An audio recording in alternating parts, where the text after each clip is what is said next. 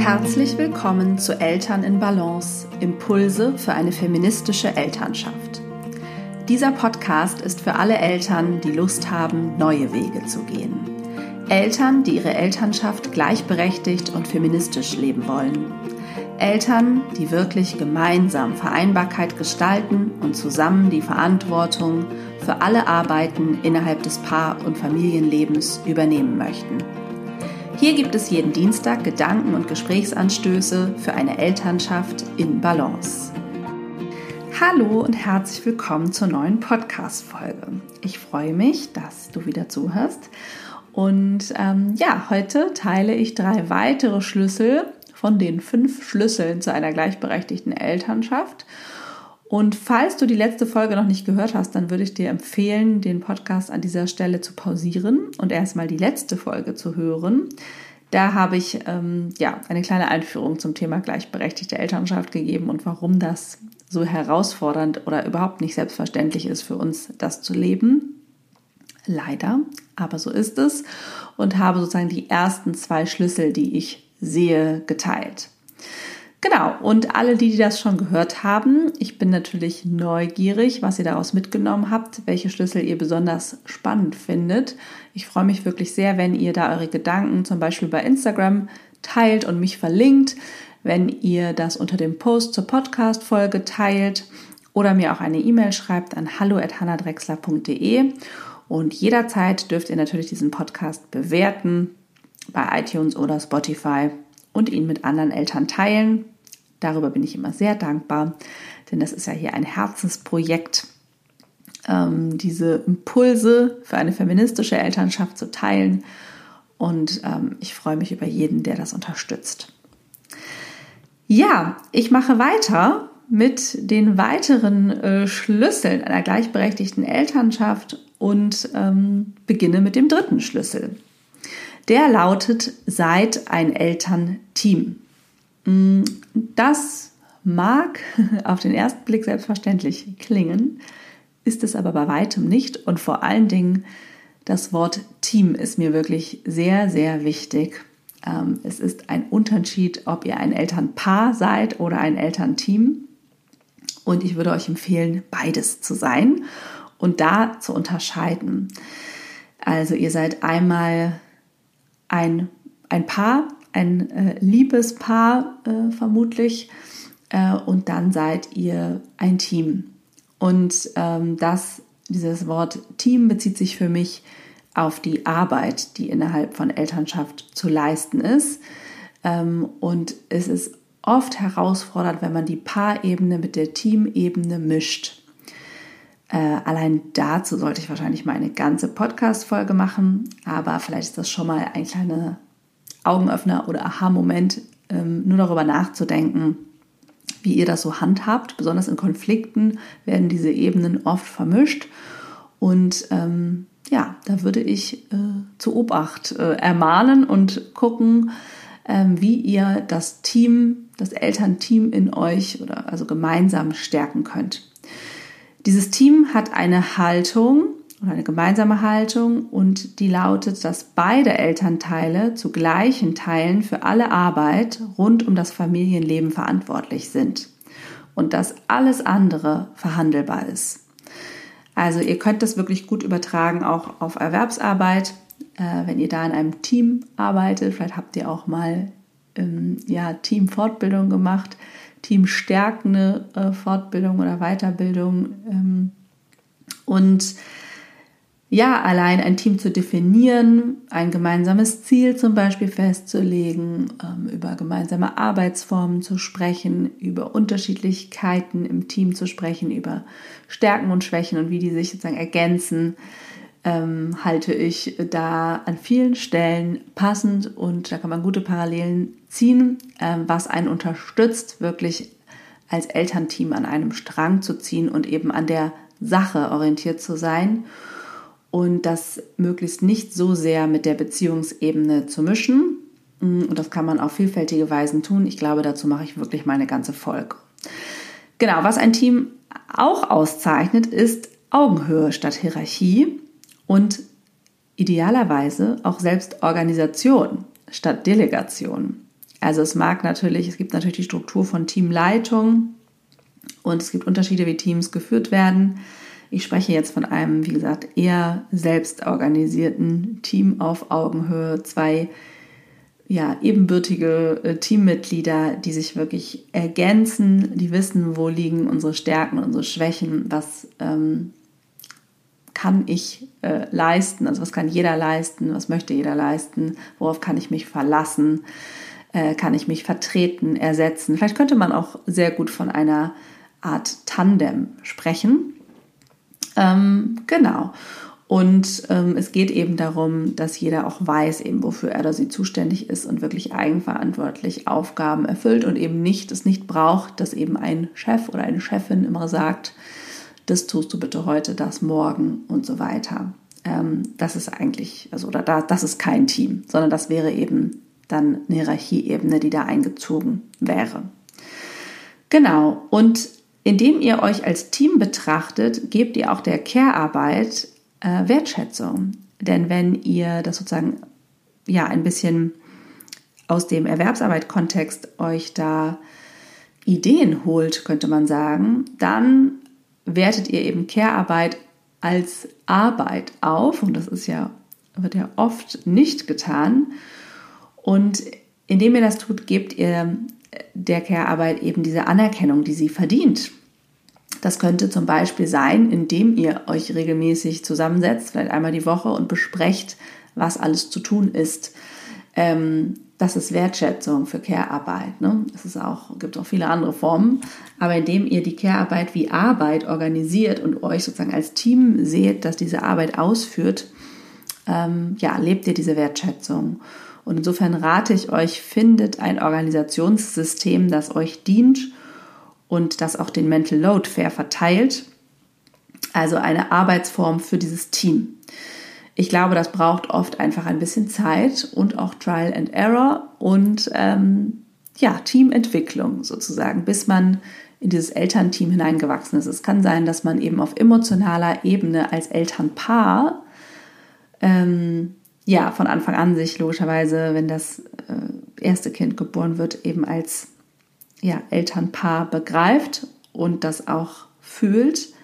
Das kann aber auf der Elternteam-Ebene ganz anders aussehen. Ne? Also wie sozusagen die reale Arbeit dann bewältigt wird, ähm, das kann anders funktionieren. Und genauso kann es auch andersrum sein, dass man sehr gut als Elternteam funktioniert und nicht mehr so gut als Elternpaar. Der vierte Schlüssel zu einer gleichberechtigten Elternschaft ist, sorgt dafür, dass beide Elternteile gleich viel Zeit für sich bekommen. Das ist ein ebenso wichtiger Schlüssel, ähm, weil er eben ja für Gleichberechtigung sorgt. Ich, das ist jetzt äh, eine schlechte Erklärung, aber dieser Punkt bestätigt, was nicht selbstverständlich ist, nämlich dass die Zeit von Frauen und Männern gleich viel wert ist. Die Zeit von Frauen und Männern wird eben zum Beispiel unterschiedlich gut bezahlt oder eben schlecht bezahlt. Und gerade Care-Arbeit wird eben gar nicht bezahlt und damit eben auch nicht wirklich wertgeschätzt. Und wir können an diesen, mm, ja, an dieser unterschiedlichen Bezahlung auf individueller Ebene nicht so viel ändern, wir können sie eben privat ausgleichen und was wir eben auch tun können, ist es, uns gleich viel freie Zeit zu geben, gleich viel Urlaub, gleich viel Auszeiten, gleich viel freie Abende. Was nämlich meistens passiert ist, dass die Person, die mehr Care-Arbeit leistet, in der Regel die Frau, weniger freie Zeit für sich hat. Und das ist nicht gerecht. Und das ist aber etwas, was ihr eben auf individueller Ebene ausgleichen könnt. Also ihr könnt von Anfang an für beide die gleiche Me-Time sozusagen einplanen. Und ja, das geht auch stillend. Ähm, was ja eben viel passiert ist, dass man denkt, naja, der Vater kann ja hier eh nicht so viel machen. Und dann hat er plötzlich dauernd frei und lebt eigentlich sein soziales Leben so weiter wie vorher. Und die Mutter steckt zurück. Äh, und dann, selbst wenn sie das hm, eine Zeit lang vielleicht auch tun möchte oder wie auch immer, äh, wird oft verpasst, das wieder auszugleichen. Und es hilft total, wenn ihr benennt, wer wann zuständig ist.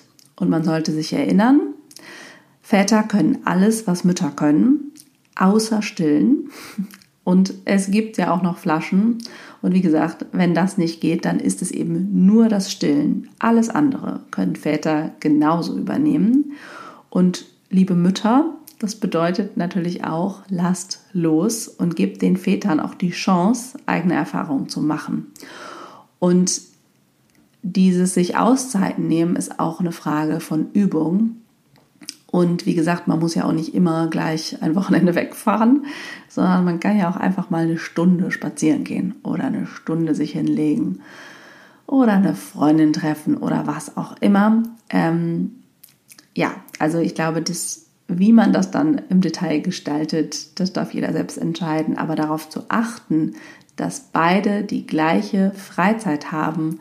Und ja, das kann auch bedeuten, dass er auf Freizeit verzichtet und dafür Dinge eben im Haushalt mehr macht, wenn sie mehr in Care-Arbeit eingebunden ist. Das kann auch ein Weg sein. Wichtig ist, dass es sich gerecht anfühlt. Es kann auch bedeuten, dass sie in den ersten Monaten weniger Freizeit für sich hat. Die wird dann aber vielleicht auch ausgeglichen, ähm, sobald sie wieder das Gefühl hat, also überhaupt wegfahren zum Beispiel zu können, wollen, nicht mehr stillt oder was auch immer der Grund ist. Ähm, ja, es geht darum, dass es sich gerecht anfühlt und dass es auch einfach ein Bewusstsein dafür gibt, wer wie viel Freizeit eigentlich bekommt. Ja, und der fünfte Schlüssel ist, ähm, seid geduldig miteinander. Veränderungen brauchen Zeit. Wenn ihr eben die Strukturen, die uns alle geprägt haben und prägen, verändern wollt, dann gebt euch Zeit und seid geduldig. Zum Beispiel, um einen Kompetenzvorsprung in Bezug auf Erwerbs- oder Care-Arbeit auszugleichen. Ne? Also, wenn klassischerweise sie länger in Elternzeit gegangen ist, dann ist das oft ein Kompetenzvorsprung, den man erstmal äh, sich erarbeiten muss. Und genauso in Bezug auf die Erwerbsarbeit kann es ja sein, dass dadurch, dass dass sie länger in Elternzeit war, er da nicht nur wegen vielleicht mehr Arbeitserfahrung, weil tendenziell sind die Väter ein paar Jahre älter als die Mütter, auch wegen des Pay Gaps eben da einen Vorsprung haben. Das meine ich jetzt nicht mit nur Fähigkeit, Kompetenz, sondern auch zum Beispiel mit der Kompetenz, wie viel Geld kommt dabei raus. Diesen Vorsprung, also ja, gebt euch da sozusagen Zeit, das auszugleichen. Ähm, bei uns war das zum Beispiel so, dass sich relativ bald, nachdem wir dann beschlossen hatten, wir machen beide 30 Stunden, dann haben wir nach unseren Elternzeiten beide ähm, unsere Jobs gewechselt, dass sich dann dadurch der Pay Gap zum Beispiel geschlossen hat, weil mein Mann weniger und ich mehr verdient habe. Gleichzeitig äh, gab es dann jetzt später, als ich angefangen habe, nur selbstständig zu arbeiten, hatten wir wieder einen Pay Gap. Und wenn wir da gesagt hätten, das lohnt sich ja jetzt nicht, wenn du äh, weniger verdienst. Ähm, ja, dann wären wir jetzt nicht da, wo wir jetzt sind. Und ähm, genau, das braucht eben manchmal Zeit, die sich eben langfristig vielleicht einfach auszahlt. Und so ist es eben in Bezug auf Erwerbs- und auf Care-Arbeit. Ähm, ja, unterschätzt einfach auch nicht, wie stark das System, das Patriarchat wirkt und es kostet einfach viel Energie, im Privaten die Dinge anders zu machen als die Mehrheit der Gesellschaft. Also es gibt Widerstand, den ihr immer wieder erleben werdet, im Innern und im Außen. Und da kenne ich auch einige Geschichten, wo ich mich natürlich auch in unserem Modell immer wieder in Frage gestellt gefühlt habe. Und diese strukturellen Konflikte, die es da eigentlich gibt, die werdet ihr auch immer wieder im Privaten austragen. Also es kann eben ein innerer Konflikt sein, zum Beispiel in Form eines schlechten Gewissens, wozu ich ja auch schon eine Folge gemacht habe. Ähm, aber eben auch, ja, das werden auch Beziehungskonflikte sein, die ihr da, also Räume, die ihr euch erkämpft oder so, das kann zu Konflikten führen und da ist es auch sehr sinnvoll, sich immer wieder zu erinnern, dass das eigentlich strukturelle Probleme sind, die man da im Privaten ausficht. Achtet also darauf, dass ihr dabei ein Team bleibt und besinnt euch auch immer wieder darauf, was euch gelingt. Äh, das ist in der Regel jede Menge. Und also das ist immer sinnvoll, das zu tun. Und ich weiß, dass auch viele diese oder das erstmal als sehr streng empfinden. Ähm, vermutlich auch diese fünf Schlüssel, die ich jetzt genannt habe, und sich dann fragen, oh, wieso müssen wir das denn so strikt machen? Aber so ist es nun mal, ähm, dass wir, wir glauben eben, es ergibt sich alles von alleine. Da gibt's, das ist auch Teil eigentlich des Mythos rund, rund um Mutterschaft. Teil dieses Mythos, dass das doch alles aus Liebe und von alleine passieren müsste. Die Care-Arbeit, auch die Beziehungsarbeit. Und die Realität ist aber wohl, dass das alles Arbeit ist. Und das heißt aber nicht, dass es keine Freude bringt, mm, sondern dass es einfach Aufmerksamkeit braucht, wenn man etwas eben anders machen will. Dann ist da immer Widerstand. Ne? Also es ist immer leichter, den Weg der Masse, in Anführungsstrichen, der Mehrheit zu gehen. Da gibt es dann zumindest im Außen weniger Widerstand, vielleicht aber ja im Innern. Und ähm, ja, da ist die Frage, wo hat man lieber den Widerstand? Aber dass das auch Widerstand und ähm, ja, Höhen und Tiefen mit sich bringt, das ist sicherlich völlig normal, weil wie gesagt, ihr schlagt da sozusagen neue Wege ein und müsst euch diesen Weg erstmal bahnen. Ja, ich äh, freue mich wie immer über euer Feedback. Schreibt mir, ähm, was euch zu diesen Folgen, diesen zwei Folgen zum Thema fünf Schlüssel zu einer gleichberechtigten Elternschaft beschäftigt, worüber ihr vielleicht auch gesprochen habt mit eurem Partner, eurer Partnerin, was bei euch noch für Fragen aufgekommen äh, sind, was ihr vielleicht an Themen gerne vertiefen würdet. Wie gesagt, besonders zu dieser Ebene von Paar- und Teamebene mache ich bestimmt noch mal eine extra Folge. Die äh, Ideenliste ist allerdings lang. Insofern, wenn ihr da ein Anliegen habt, schreibt mir gerne. Meistens greife ich die Themenwünsche relativ schnell auf. Ich wünsche euch eine schöne Woche und sende euch liebe Grüße.